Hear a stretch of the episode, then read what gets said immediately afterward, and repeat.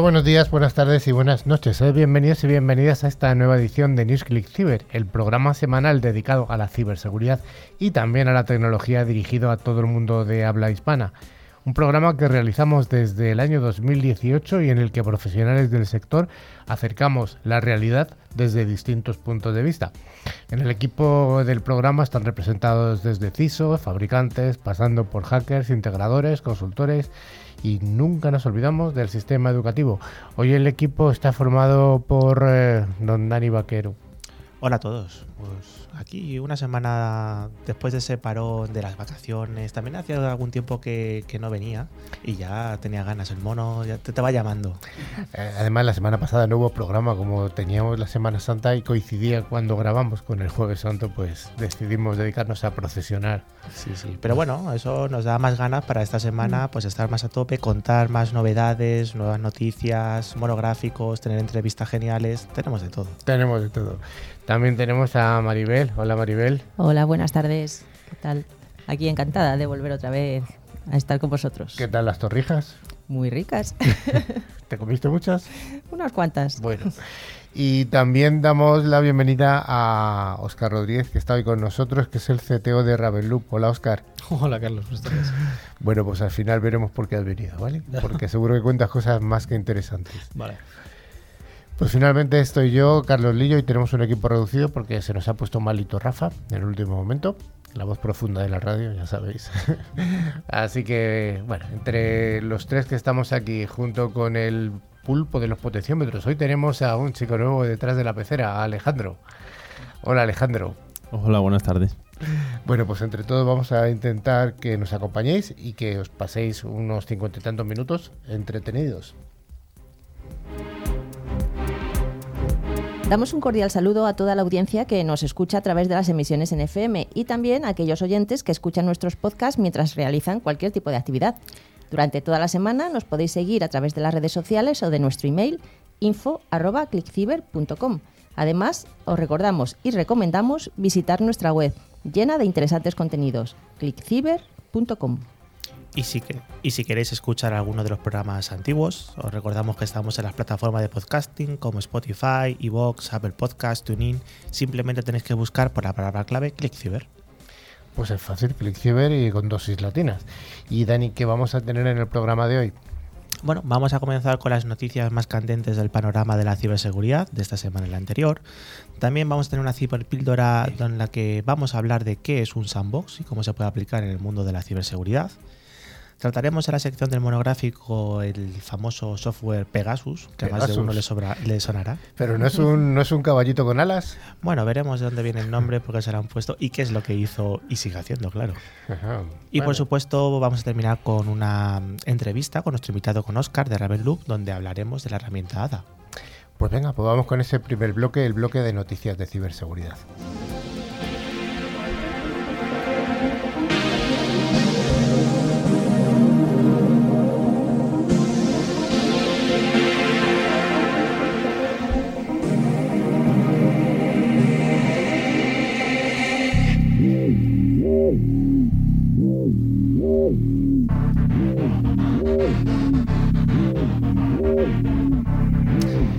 Pues como todas las semanas damos las gracias a Netscope, solución tecnológica que protege los entornos cloud, por traernos esta sección de noticias. Y arrancamos con una de que nos habla de que los cinco grandes países anglosajones se unen contra la ciberguerra rusa. Dani, ¿cómo suena esto, eh? Pues sí, estos cinco países, que a lo mejor a algunos os suena, se le llama la Alianza de los Five, five Eyes o los Cinco Ojos, y han publicado pues un aviso conjunto sobre ciberseguridad en el que advierten pues este aumento de los ataques maliciosos por parte de actores rusos, patrocinados probablemente por el Estado y otros grupos criminales pues dirigidos a organizaciones de infraestructuras críticas en el medio actual que estamos viviendo de ese asedio o invasión al Estado ucraniano. Oye, se habla de cinco ojos. ¿Cuáles son los cinco países eh, de los cinco ojitos? Bueno, pues son Australia, Canadá, Nueva Zelanda, Reino Unido y Estados Unidos. Seguro que falta alguno anglosajón, pero estos son los cinco grandes, ¿no? Es la alianza que, que tienen entre ellos. Ah, bueno, bueno. Y sus autoridades han indicado que la evolución de la inteligencia indica que el gobierno ruso está explorando opciones para potenciales ciberataques. Y han, añadido además que la invasión rusa de Ucrania podría exponer a las organizaciones, tanto dentro como fuera de la región, a una mayor actividad cibernética maliciosa. Esta actividad puede producirse como respuesta a los costes económicos sin precedentes impuestos a Rusia, así como al apoyo material proporcionado por Estados Unidos y sus aliados y socios. Sí, este aviso pues sigue otra alerta que emitió también el gobierno de Estados Unidos, en la que advertía la existencia de estos actores de un Estado-nación que despliegan pues, malware especializado para intentar mantener el acceso a los sistemas de control industrial, lo que se conoce como los ICS, y a los dispositivos de control de supervisión y adquisición de datos, también conocidos mundialmente como -huh. Y en los últimos dos meses, desde el inicio de la invasión, Ucrania ha sido objeto de un bombardeo de campañas selectivas que van desde ataques de denegación de servicio distribuidos, que son de DOS, hasta el despliegue de malware destructivo dirigido a entidades gubernamentales y de infraestructura. Sí, además a esta mezcla pues han unido otros grupos de ciberdelincuentes como Conti, ¿no? también conocido como Wizard Spider, que ha prometido públicamente su apoyo al gobierno ruso. Hay otros sindicatos de ciberdelincuentes alineados con Rusia como The Coming Project, Killnet, Mami Spider, que son los operadores de Emotet, Salty Spider, Scully Spider, Smokey Spider, todos los Spider, ¿no? que, que, esos, que penséis seguro que están ahí, y Sacknet Team. Eh, de hecho, en palabras de Chris Grove, que es el director de estrategia de ciberseguridad de Nozomi Networks, pues, ¿qué ha dicho Maribel? Pues ha dicho que el mensaje debe ser alto y claro. Los actores rusos del nexo estatal están al acecho. El ciberespacio se ha convertido en una zona de guerra desordenada y caliente y todo el mundo debe estar preparado para un ataque desde cualquier dirección. Bueno, pues estas declaraciones se han producido cuando la Oficina Federal de Investigación, el FBI, notificó este aumento de los ataques basados en ransomware, probablemente dirigidos a empresas del sector alimenticio y agrícola durante pues, las temporadas de siembra y de cosecha. Y el citado FBI ha indicado que los actores cibernéticos pueden percibir a las cooperativas como objetivos lucrativos con disposición a pagar debido al papel sensible al tiempo que desempeñan en la producción agrícola. Y bueno, por otro lado también tenemos que recordar que el Departamento del Tesoro de Estados Unidos ha sancionado a la empresa rusa de minería de criptomonedas, eh, BitDriver, por ayudar al país a evadir las sanciones impuestas económicamente, lo que supone la primera vez que una empresa de minería de, de monedas virtuales entra en esta lista de bloqueos económicos. Eh, hay que recordar que Rusia es el tercer país del mundo en cuanto a minería pues, de Bitcoin y otras criptomonedas. Y, y, además minoría de, de, la de verdad, de cosas también, de, de, carbón y tal, también son líderes. O sea, tienen, que, tienen. tienen, tienen. La siguiente noticia nos habla de que si hacía unas semanas estábamos hablando del ataque sufrido eh, al proveedor de gestión de identidad con mayor cuota de mercado, estábamos hablando de Octa, hoy tenemos más noticias al respecto de este ataque que sufrió Octa.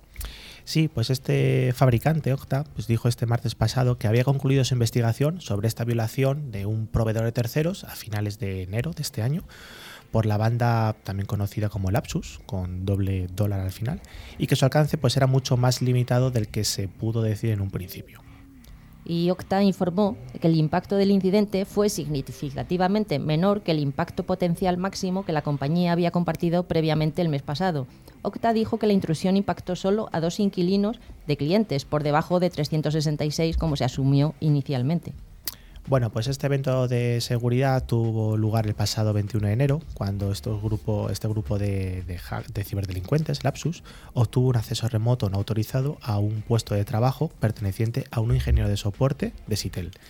Y esto no se hizo público hasta casi dos meses después, cuando pues este extorsionador publicó capturas de pantalla de los sistemas internos de Octa a través de un canal de Telegram además de acceder a dos tenants de clientes activos dentro de la aplicación SuperUser, que se utiliza para realizar funciones básicas de gestión, el grupo de hackers habría visto información adicional limitada en otras aplicaciones como Slack y Gira, corroborando informes anteriores.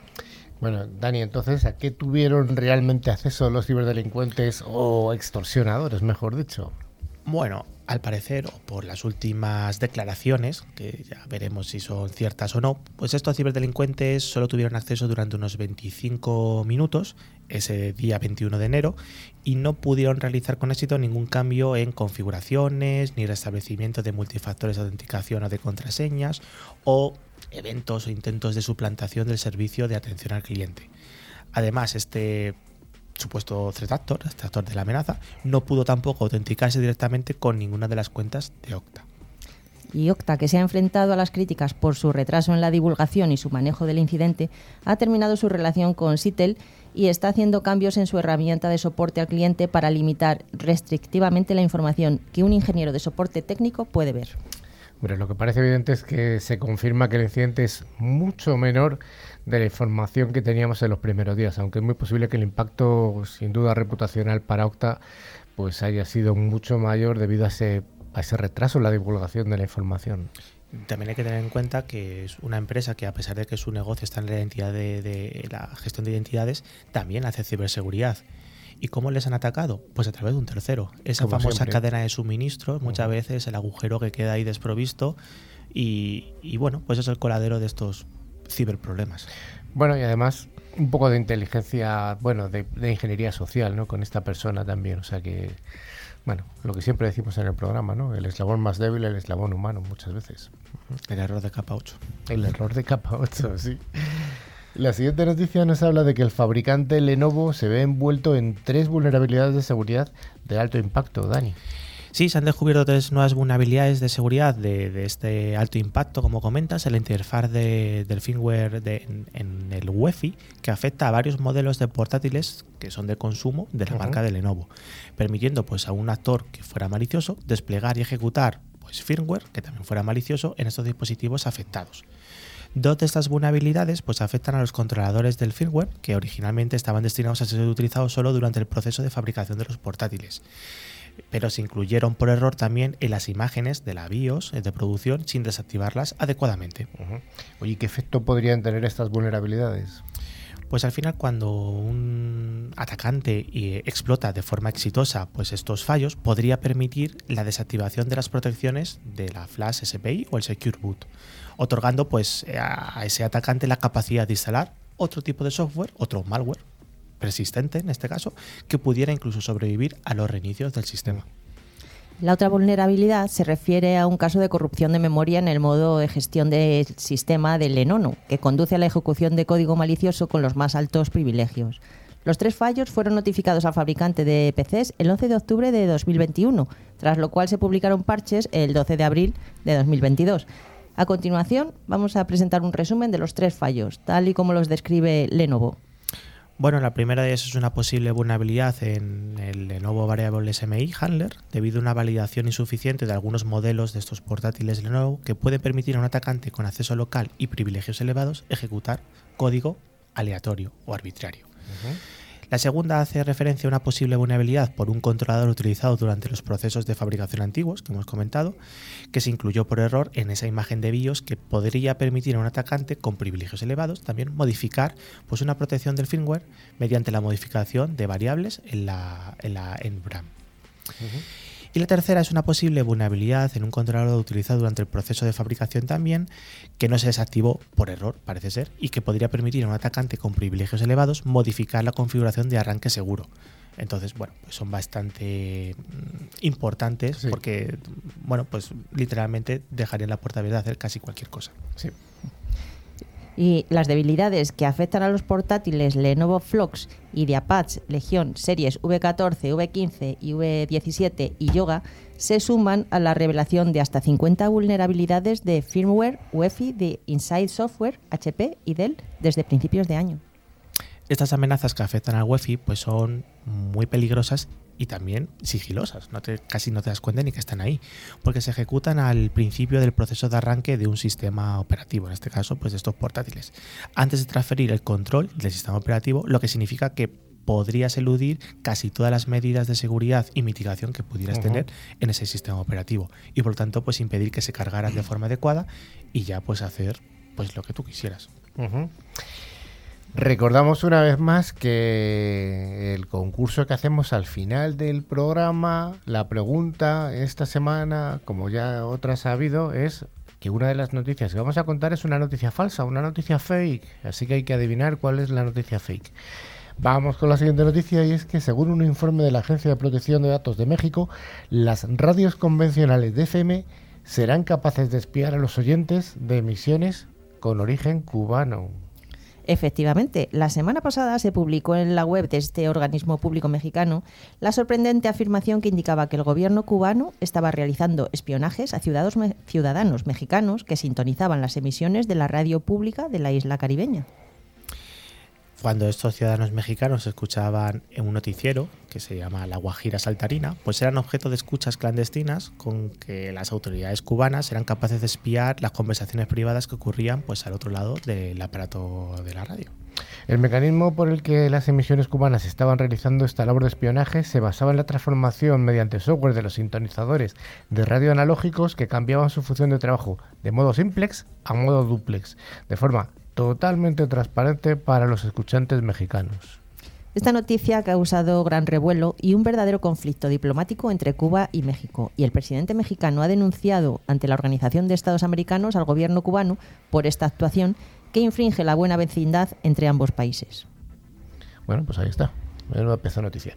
La siguiente nos habla de que la Agencia de Ciberseguridad y Seguridad de las Infraestructuras Críticas de Estados Unidos, CISA, ha advertido de que un fallo de ciberseguridad en el componente Print Spooler de Windows, parcheado por Microsoft en el pasado mes de febrero, está ya siendo explotado activamente, Maribel y para ello la agencia ha añadido el fallo a su catálogo de vulnerabilidades conocidas explotadas, exigiendo a las agencias que solucionen los problemas antes del 10 de mayo del 2022, es decir, dentro de pocos días. Esta vulnerabilidad de seguridad, con un CBSS de 7,8 en una escala de 1 a 10, es una de las cuatro fallas de escalada de privilegios en el Print Spooler que Microsoft resolvió como parte de sus actualizaciones del martes eh, de parches de 8 de febrero del 2022. Bueno, el gigante tecnológico de Redmond pues, ha corregido esta serie de fallos de Print Spooler desde que el año pasado salía a la luz la vulnerabilidad crítica de ejecución remota de código que se llamaba Print Nightmare, incluyendo pues, 15 vulnerabilidades, nada más y nada menos, de elevación de privilegios desde abril de 2022. Los detalles sobre la naturaleza de los ataques y la identidad de los actores de la amenaza que pueden estar explotando el defecto de Print Spooler siguen siendo desconocidos, en parte en un intento de evitar una mayor explotación por parte de los equipos de hackers. Microsoft, por su parte, le asignó una etiqueta de explotación más probable cuando se lanzaron las correcciones hace dos meses. Y bueno, a la luz de los ataques que se están viendo en el mundo real, que aprovechan estas vulnerabilidades, pues se recomienda a las organizaciones que reduzcan su exposición como parte de la práctica de gestión de vulnerabilidades. Es decir, aplicar parches, actualizar y protegerse. Lo de siempre, ¿no? Siempre, siempre, siempre. Bueno, vamos con la última noticia de la semana que nos dice que el software malicioso diseñado para atacar los sistemas de control industrial, tales como las redes eléctricas, las fábricas, empresas de suministro de agua, incluso refinerías de petróleo, presenta una especie rara de maldad digital. Por eso, cuando el gobierno de Estados Unidos advierte de la existencia de un código diseñado para atacar no solo a uno de estos sectores, sino potencialmente a todos ellos, los propietarios de estas infraestructuras críticas de todo el mundo deberían tomar nota. El miércoles pasado, desde distintos organismos de Estados Unidos, como el Departamento de Energía, la Agencia de Ciberseguridad y Seguridad de las Infraestructuras, la NSA y el FBI, se publicaron conjuntamente un aviso sobre un nuevo conjunto de herramientas de hackers potencialmente capaz de interferir en una amplia gama de equipos de sistemas de control industrial. Más que cualquier otro conjunto de herramientas de hacking, de sistemas de control industrial, este malware contiene una serie de componentes diseñados para interrumpir o incluso tomar el control del funcionamiento de los dispositivos, incluidos pues, esos controladores lógicos, los PLCs, que bueno, pues se distribuyen por Schneider Electric o Omron y que están diseñados para servir de interfaz entre los ordenadores más tradicionales y los actuadores y sensores de los entornos industriales. Otro componente del malware está diseñado para atacar los servidores de la arquitectura unificada, es decir, la OPCUA, los ordenadores que se comunican con esos controladores que hemos comentado. Bueno, según Sergio Caltagirione, eh, que es el vicepresidente de inteligencia de amenazas de la empresa de ciberseguridad industrial Dragos, se trata de la herramienta de ataque a sistemas de control industrial más amplia que se haya documentado jamás. Dragos ha contribuido a la investigación del aviso y ha publicado su propio informe sobre el malware, Investigadores de Mandiant, Palo Alto Networks, Microsoft y Schneider Electric también han contribuido a este aviso, indicando que es como una navaja suiza con un gran número de piezas. Sí, en sus declaraciones pues indica que este malware pues tiene la capacidad de secuestrar dispositivos, interrumpir o impedir que los operadores accedan a esos dispositivos, bloquearlos permanentemente o incluso utilizarlos como puntos de apoyo para dar a un ciberatacante acceso a otras partes de la red del sistema de control industrial. Asimismo señala que aunque el kit de herramientas al que Drago llama Pipedream parece dirigirse específicamente a los PLC de Schneider Electric y Omron, lo hace explotando el software subyacente en esos PLC conocido como Codesys, que se utiliza de forma mucho más amplia en cientos de otros tipos de PLC. Eh, esto significa que el malware podría adaptarse fácilmente para funcionar en casi cualquier entorno industrial. Según el citado Alta Girone, este conjunto de herramientas es tan grande que básicamente es un juego libre, añadiendo, hay suficiente aquí para que todo el mundo se preocupe.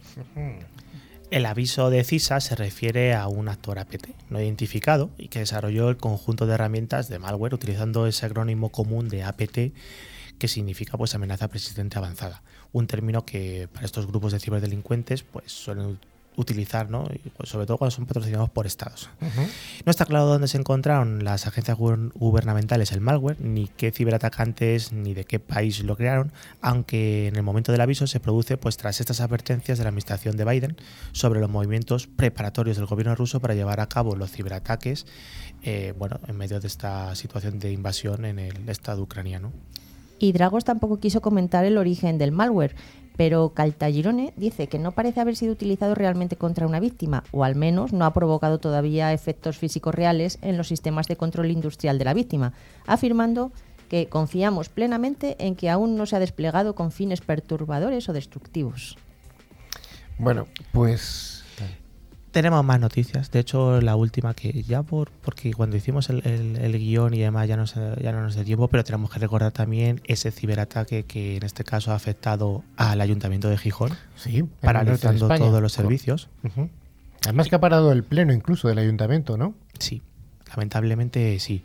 Y bueno, pues han ampliado los plazos para los eh, trámites administrativos hasta que recuperen un poco la situación, pero es cierto que toda la burocracia que depende del ayuntamiento ha sido totalmente paralizado. Entonces, bueno, esperemos que puedan recuperarlo lo antes posible. Sí, además es una noticia de hoy mismo. del alcalde. No sé si es alcalde o alcaldesa, pero vamos, que alcaldesa, creo. Ha paralizado todo el ayuntamiento. Bueno, estas noticias cada vez son más comunes. No, no las contamos en más profundidad, no porque sean lo más comunes y que parezca que toda la semana las tenemos, pero bueno, ahí están. Ahí está. Una prueba de que los ataques no solamente ocurren en otros países, sino que también en, poblaciones de aquí de España. Pues vamos con el siguiente bloque.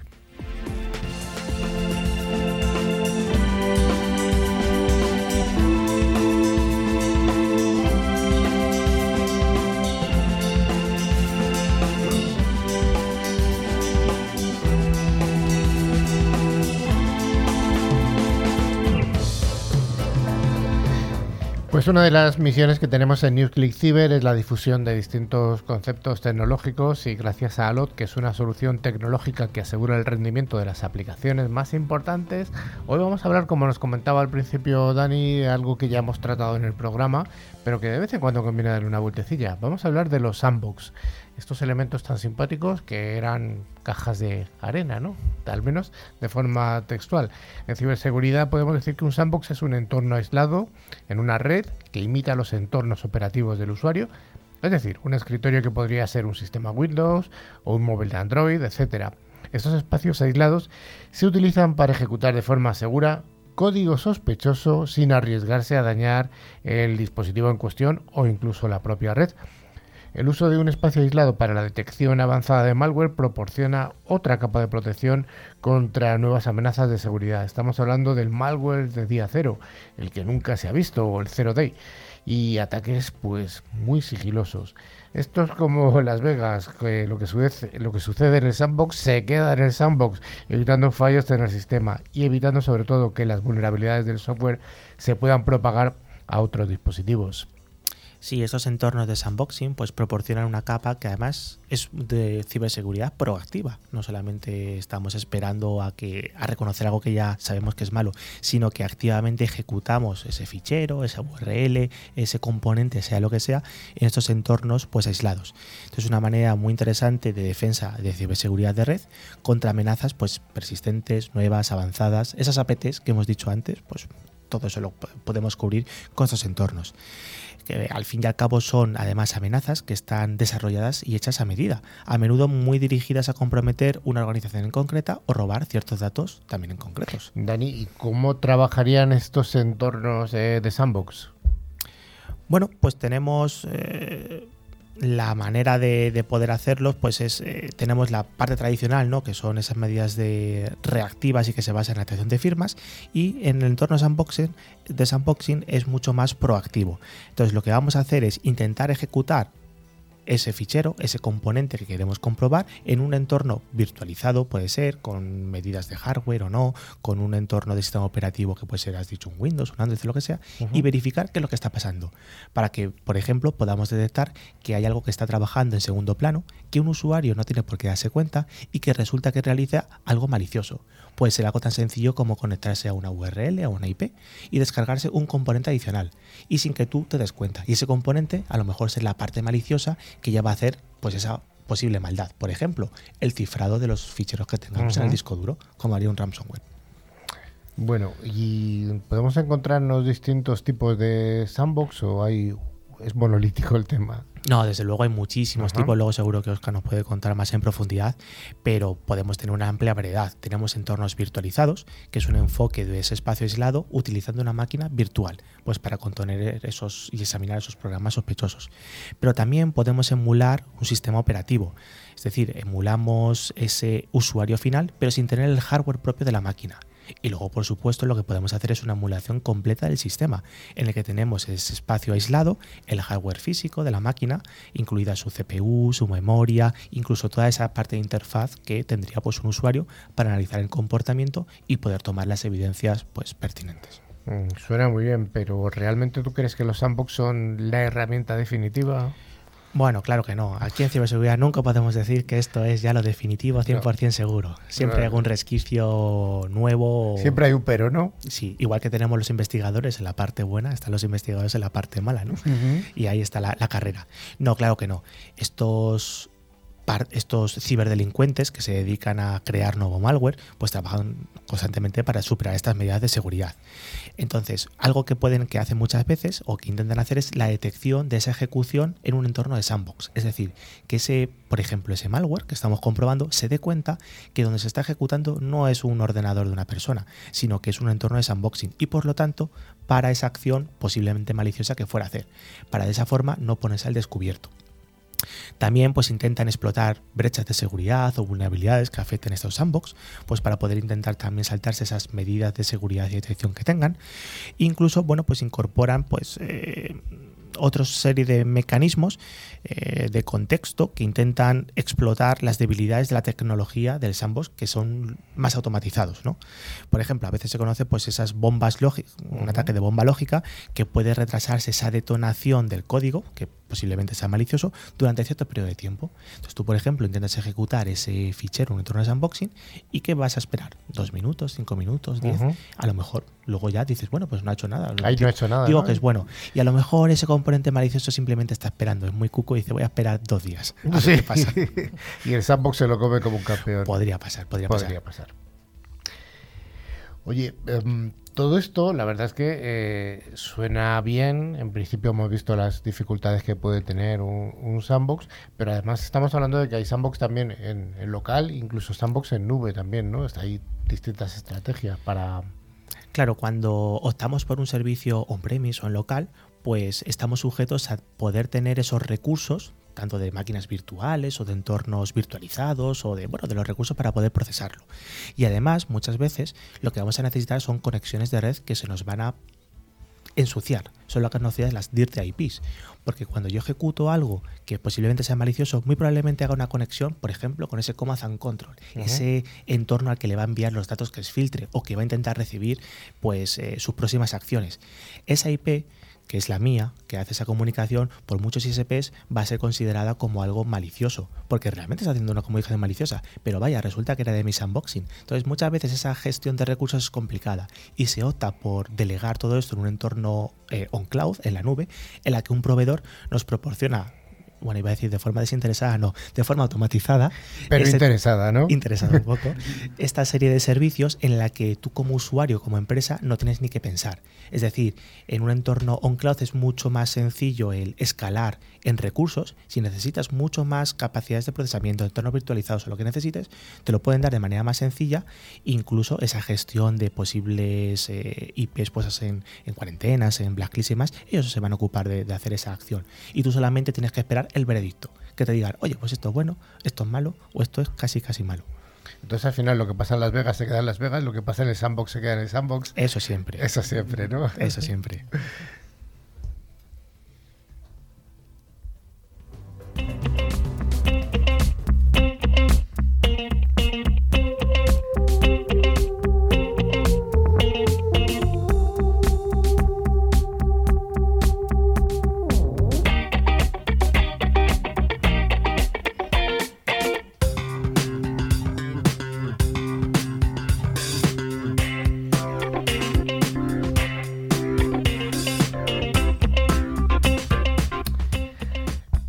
siguiente bloque, el bloque de monográficos, y como todas las semanas es ofrecido por ForcePoint, que es un fabricante líder en seguridad convergente con un amplio catálogo de soluciones de ciberseguridad. Y vamos a hablar de algo que está en la prensa generalista durante esta semana de forma insistente, incluso con un conflicto eh, entre los distintos partidos que forman el gobierno de España. Estamos hablando de Pegasus, el ciber, la ciberalarma, yo diría el, cibergra- la- el ciberdrama de estos días últimos, ¿no? Aunque ya hemos hablado de los diferentes software espías que hay, nuevamente en estos días se vuelve a hablar del software Pegasus, que es de una propiedad de la empresa israelita NSO, que se sabe que ha sido utilizado por distintos estados para espiar teléfonos móviles. Pues vamos a volver a hablar de él, de este software, debido a- a- a la actualidad propia, ¿no? Lo primero que habría que recordar, Dani, ¿qué es esto de Pegasus? Que ya hemos dicho que no es un Un caballito. con alas. Bueno, es un poco el caballo de Troya, ¿no? Yo creo que por ahí viene el nombre que le... Posiblemente, posiblemente. Bueno, pues eh, todos conocemos que es un software diseñado por esta compañía israelí, NSO, eh, que vende solamente y supuestamente este tipo de software a gobiernos de todo el mundo con el objetivo de combatir el terrorismo y la delincuencia. Esto, bueno, es en la teoría, en la práctica, pues ya sabemos Puede haber que- espionaje industrial o espionaje entre estados, cualquier cosa, claro. En principio, toda venta debe ser aprobada por el Ministerio de Defensa israelí, por lo que certificaría que los fines son los adecuados y los receptores también son los adecuados. Hombre, con eso garantiza que el comprador es el adecuado, pero que los fines son adecuados, ahí ya se entra... Bueno, más allá de quién lo puede comprar o quién lo tiene realmente, eh, este Pegasus es un spyware, como se conoce. Es un software espía que permite pues, introducirse en esos dispositivos de las víctimas para tener acceso a qué? Pues a todo. A los documentos, a la cámara, al micrófono, a todo lo que podamos tener en ese dispositivo móvil y que probablemente sea pues confidencial. ¿Tú crees que, Dani, esto un poco... Hay gente que nos está escuchando, que es gente de común, gente ciudadano normal. ¿Tú piensas que esto puede utilizarse de un ciudadano contra otro? Es decir, de una persona para espiar a su pareja o estamos hablando de otros entornos? Bueno, probablemente el precio que tenga esto sea un poco prohibitivo, Prohibitivo, para ¿no? una persona de la calle. Sí. No estamos hablando de 100 euros, ni de 500, ni de 1000. Yo, como no soy aprobado por el ministerio, no te sabría decir el precio. No, pero no estamos hablando de otras magnitudes. Sí, sí, desde luego. ¿Y ¿Cómo se explotan estos agujeros de seguridad? Bueno, pues lo que intenta hacer este spyware es utilizar, explotar estas vulnerabilidades no conocidas públicamente, lo que comúnmente llamamos como zero days, eh, y que no se conocen ni tampoco la manera de poder solventarlas o protegerse, para poder, poder utilizarse en los dispositivos móviles, saltarse esas medidas de seguridad y extraer toda la información, pues posiblemente confidencial, que tengan. ¿Y esto lo tienen desplegados todos los gobiernos europeos, eh, todos los gobiernos latinoamericanos? ¿O ¿No se sabe? Hombre, desde luego no hay un portal web que te diga un listado de este sí, este No no, existe, ni mucho ¿no? menos. Pero si nos fiamos un poco de las declaraciones, por ejemplo, de, de New Yorker, pues prácticamente todos los gobiernos europeos tienen este software. ¿Para qué? No sabría decirte. Pero bueno, lo importante de este tipo de herramientas es que el usuario, cuando está siendo espiado, ni siquiera se da cuenta que está siendo espiado, por lo que esa información o esa que está transmitiendo, esas conversaciones, pues son de lo más útiles porque no es consciente de- del espionaje. ¿Cómo se instala este software de Pegasus en un móvil de una víctima? Porque al final es una víctima de quien estamos hablando. Sí, sí, desde luego. Bueno, pues hay diversas maneras, desde a través de un mensaje, a través de un WhatsApp, por ejemplo, a través de un SMS, o incluso hay veces que ni siquiera se, se necesita que el usuario lea ese mensaje, simplemente con recibirlo es suficiente. Hay múltiples maneras, mmm, dependiendo un poco de las posibles vulnerabilidades que intenten explotar para introducirse, utilizarán unas u otras, pero como veis, ni siquiera es necesario dejar el móvil, el dispositivo móvil, sin supervisión tuya, por ejemplo, uh -huh. porque de esta manera. Mmm, eh, bueno, pues enviando estos mensajes maliciosos podrían infectarlo. La verdad es que es un poco terrorífico esto. Esto sí que es ya sin interacción por parte del, de la víctima. Mm, tremendo. Desde luego. Tremendo. Oye, ¿y hay otras, entre comillas, soluciones del mercado a este ciberespionaje? Sí, bueno, el ciberespionaje siempre ha dado de comer a muchas empresas, es un mercado lucrativo y hay otras empresas que también se dedican a lo mismo. Las más conocidas son Dark Matter, por ejemplo, Celebrite también, que se dio a conocer pues eh, básicamente porque el FBI lo utilizaba para desbloquear los móviles de Apple que estaban bloqueados y que pertenecían a los supuestos terroristas.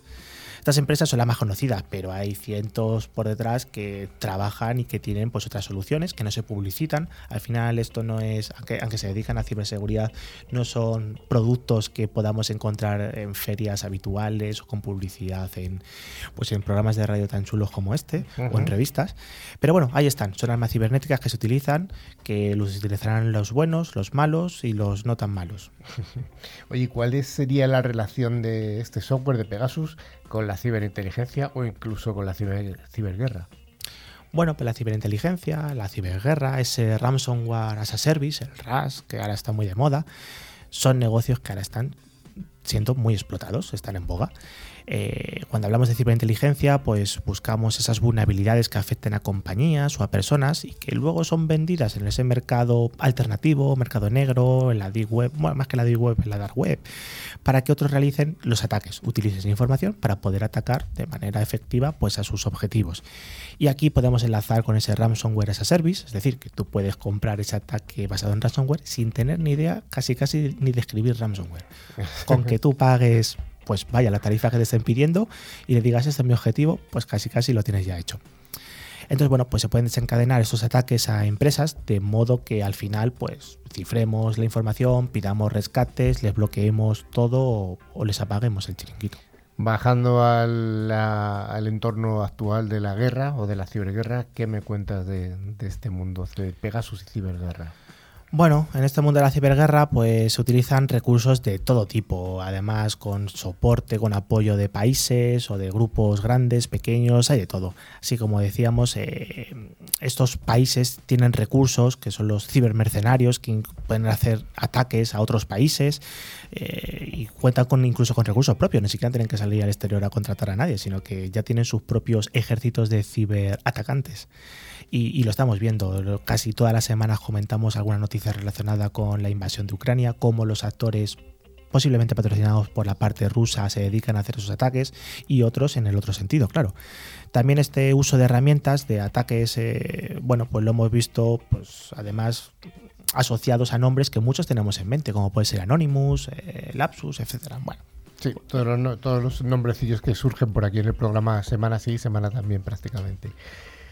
Pues muy interesante esto de Pegasus. Eh, no soluciona el conflicto que hay entre los partidos políticos en España de quién está espiando a quién, pero bueno, hemos dado un, una visión un poco tecnológica de cómo se hace al menos.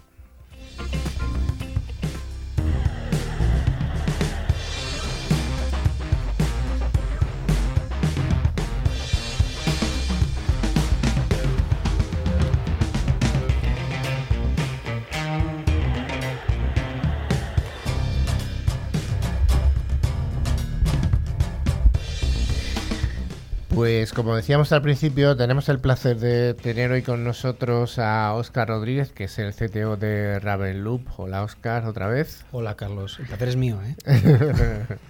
bueno, Ravenloop es una empresa que ha estado pululando por aquí por el programa. Son además eh, eh, gente amiga, eh, gente que, que de alguna manera bueno, pues está haciendo gala de que se puede hacer ciberseguridad seria en un país, eh, en este caso en España.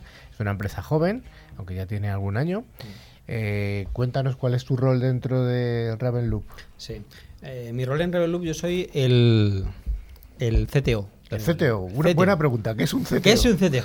un CTO es, eh, como todo el mundo sabe, un señor que piensa mucho y duerme poco. Es un señor que se dedica a coger un concepto de ciencia ficción, convertirlo en una ecuación y eliminar la parte de ficción y dejar la parte de ciencia. Es decir, mi labor o la labor de un CTO es coger y hacer el- la, de- la definición del desarrollo tecnológico, la estrategia de qué tecnologías se van a utilizar, cómo se van a mover esos recursos, cómo se va a espaciar en el tiempo, qué tecnología utilizar sobre otra. Es decir, un poco ese, ese hombre orquesta tecnológico que todas las empresas necesitan para materializar los proyectos que tienen en mente. O sea, si tuvieras que hacer el titular es Hombre Orquesta Tecnológico. Sí, ¿por qué no? Sí, sí, sí, sí. Hombre orquesta, se ha dicho aquí. Hombre orquesta, Hombre Orquesta orquesta Tecnológico. Pues ya sí. está. Has sentado Sí. cátedra de aquí para siempre ya tenemos Sí, el título de un CTO. Bueno, CTO de una empresa tecnológica de desarrollo de, de apl- de soluciones de ciberseguridad. Hasta ahora habéis hecho, ¿cuál ha sido vuestro mm, el primer proyecto, el primer producto que habéis lanzado al mercado? El primer producto que hemos lanzado al mercado como empresa, te voy a hacer un añadido ahí, como empresa de, de, de ciberse- de ciberseguridad y ciberinteligencia, que es un poco lo que, lo que el elemento diferenciador de, de, de Ravenloop, es Ravensight. Y eh, Ravensight es un producto eh, en el que cogemos y aglutinamos todo este, todo, todos los conceptos de análisis de amenazas conocidas y no conocidas, eh, más el concepto de ciberinteligencia, para que para convertir eh, la mínima expresión que nos pueda que pueda dar un equipo por ejemplo de respuesta ante incidentes un malware una URL una IP en la mayor cantidad de información accionable posible para coger hacer esa investigación y que eh, el equipo de, de ejecutivo pueda tomar decisiones. Sin embargo, este, este producto ya lo contasteis hace, Sí. hace ya meses Sí, aquí sí. en el programa, pero hoy no has venido por eso. Hoy has venido a hablar de un nombre de una chica. he venido a hablar de un hombre de una chica ¿De qué chica estamos hablando? Eh, a ver, lo más importante, porque creo que mi mujer está escuchando el programa, es que es una chica que no, con la que no tengo ninguna relación fuera de. Pero has pensado mucho en ella, ¿no? por- todos los días, por desgracia. Sí, sí, yo creo que a veces más que en mi mujer. Bueno, Eh, ¿cómo se llama esta chica? Esa chica se llama Ada. Ada, Ada, Ada. ¿Qué es Ada? ¿Qué es ADA? Buena pregunta. Pues ADA es, eh, es un- un- una idea, un concepto, un proyecto ¿no? que nos, eh, nos propone en su momento el Centro Criptológico Nacional y nos eh, viene con el planteamiento de que tienen dos herramientas separadas, Marta y María, otras dos chicas con las que también he estado bailando, que por separado lo que hace cada una, una de ellas, María, es, es análisis de, de amenazas conocidas, lo que se podría resumir un poco como una herramienta multiantivirus, y de Marta, que es una herramienta que lo que hace es analizar amenazas no conocidas, pues como decía antes Daniel, una sandbox, un sistema multisandbox. Lo que busca ADA es, eh, por un lado, facilitar ¿no? el acceso a ambas herramientas porque tienen cierta complejidad de cara a, a los usuarios y la interpretación de resultados mediante la orquestación de las operaciones que se hacen eh, con esas herramientas. Entonces, ¿qué hace ADA? ADA coge, recepciona un, eh, un virus, un documento, un PDF, una URL, un correo electrónico, lo que le quieras mandar, y orquesta ese envío a estas diferentes eh, plataformas. Luego coge, recopila todos esos resultados y hace un montón de operaciones de investigación, de normalización, de recopilación, de correlación, para obtener hasta la última gota de información que podamos obtener de cada uno de esos elementos. De manera que, por ejemplo, para un equipo de respuesta ante incidentes, lo que es una investigación que requiere cinco personas tres días, se convierte en dos clics cinco minutos. Entonces se le sube la muestra a Ada y Ada la investiga Sí. y devuelve el resultado, ¿no? Sí, ADA tiene un sistema de triaje eh, por el cual cuando un usuario sube una muestra, sobre todo para, para economía de recursos, de cara a que es un, un- servicio público que tenemos que utilizar todos, utilizan ya más de 500 corporaciones eh, estatales, tanto públicas como privadas, con un ratio superior al, millar de usuarios y de que ya ha detectado eh, más de 3.000 amenazas no conocidas, nuevas, Em, lo que hace es, es- se, se sube, el sistema de triaje analiza la muestra y si no es una amenaza conocida, es decir, si esta parte de análisis de amenazas conocidas no la ha detectado, pasa a un sistema multisandbox, Ujú. en el cual se envía a diferentes sandboxes, el usuario ve en tiempo real cómo se va ejecutando la muestra y cuando ha terminado, recupera esos resultados y le genera un, eh, un resumen ejecutivo con todo lo que ha ocurrido. Y además, en función del nivel de expertise del usuario, puede entrar dentro y ver hasta el último punto eh, de la investigación, llegando, eh, por ejemplo, en el caso de los eh, binarios de malware, a ver el resultado completo de la decompilación del binario con todas las llamadas a las diferentes funciones, etcétera, etcétera. ¿Se contempla que pueda haber otras llamadas a otros a otras aplicaciones? Más hablo de Marta y de María, a otras pudiera haber. Sí, sí, sí. En principio, nosotros, bueno, por supuesto, estamos abiertos a futuras integraciones.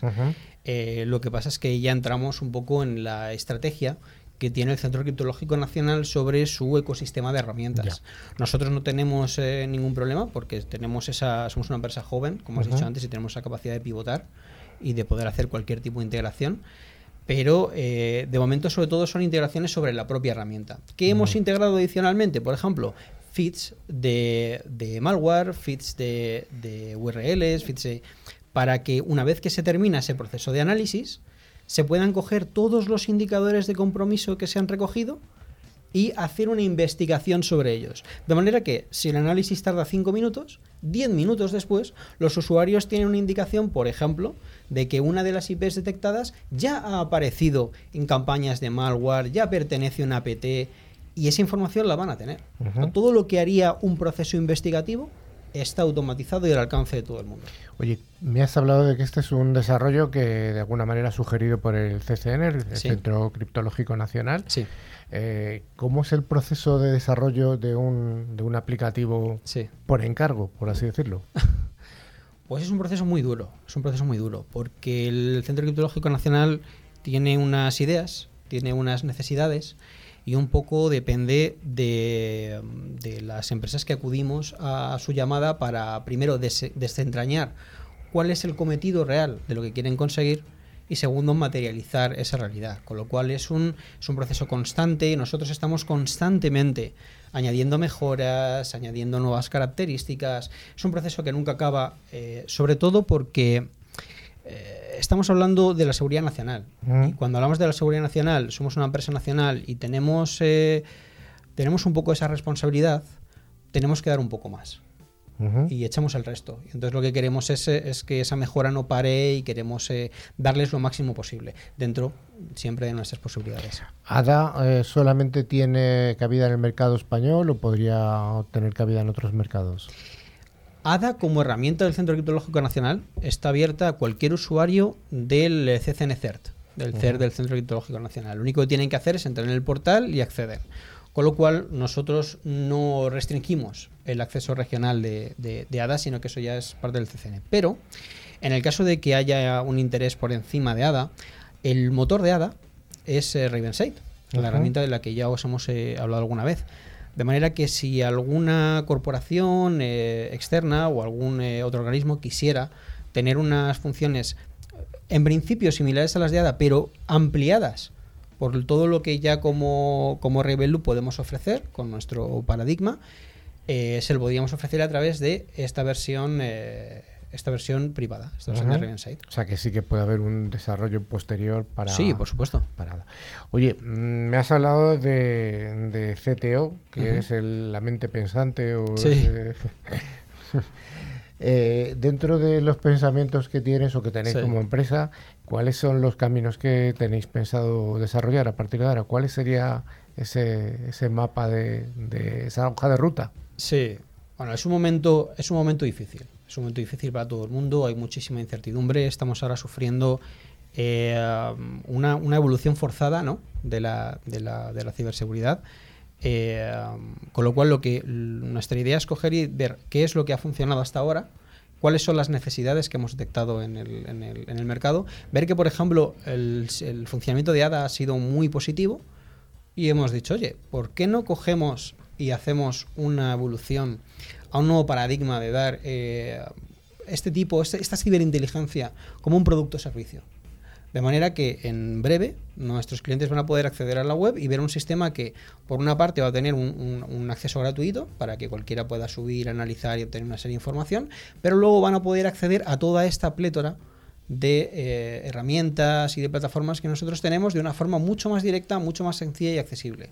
Un poco eliminando esa dificultad no tradicional que hay eh, entre que tienes la necesidad y consigues los, los resultados.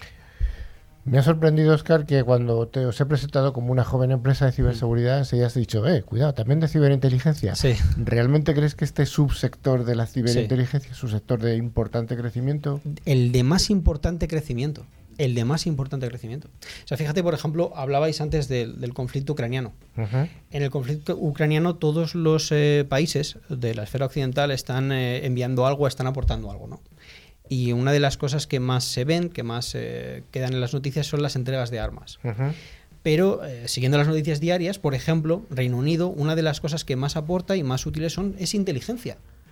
Es el decir cuáles son las posiciones eh, del enemigo, cuáles son los movimientos de tropas, cuáles son las decisiones internas que se están tomando, cables que han podido obtener. Es decir, la inteligencia lo que te permite frente a la seguridad es un enfoque proactivo frente a un enfoque reactivo. Y hablamos de que cuando tienes un ciberincidente, como el del Ayuntamiento de Gijón que hablábamos antes, el tiempo eh, que tienes de reacción es muy bajo. En el momento en el que tú ya has detectado el incidente, ya está ocurriendo. Sí. Ya tienes el enemigo en tu sistema. De manera que lo que nosotros intentamos es eh, proveer de un sistema que una vez integrado con todos los componentes de ciberseguridad del cliente, porque lo que lo que nosotros no queremos es sustituir, sino integrar, integrar todo tipo de, de elementos de ciberseguridad, eh, se puedan correlar los eventos que están ocurriendo para poder predecir que va a ocurrir un ciberataque antes de que ocurra. Pues entendido. Pues muchas gracias, Oscar Rodríguez. Y espero que volváis otra vez aquí al programa cuando tengáis algún producto interesante que contar, alguna novedad. Nada, muchísimas gracias a ti, Carlos. No pienses tanto. Imposible.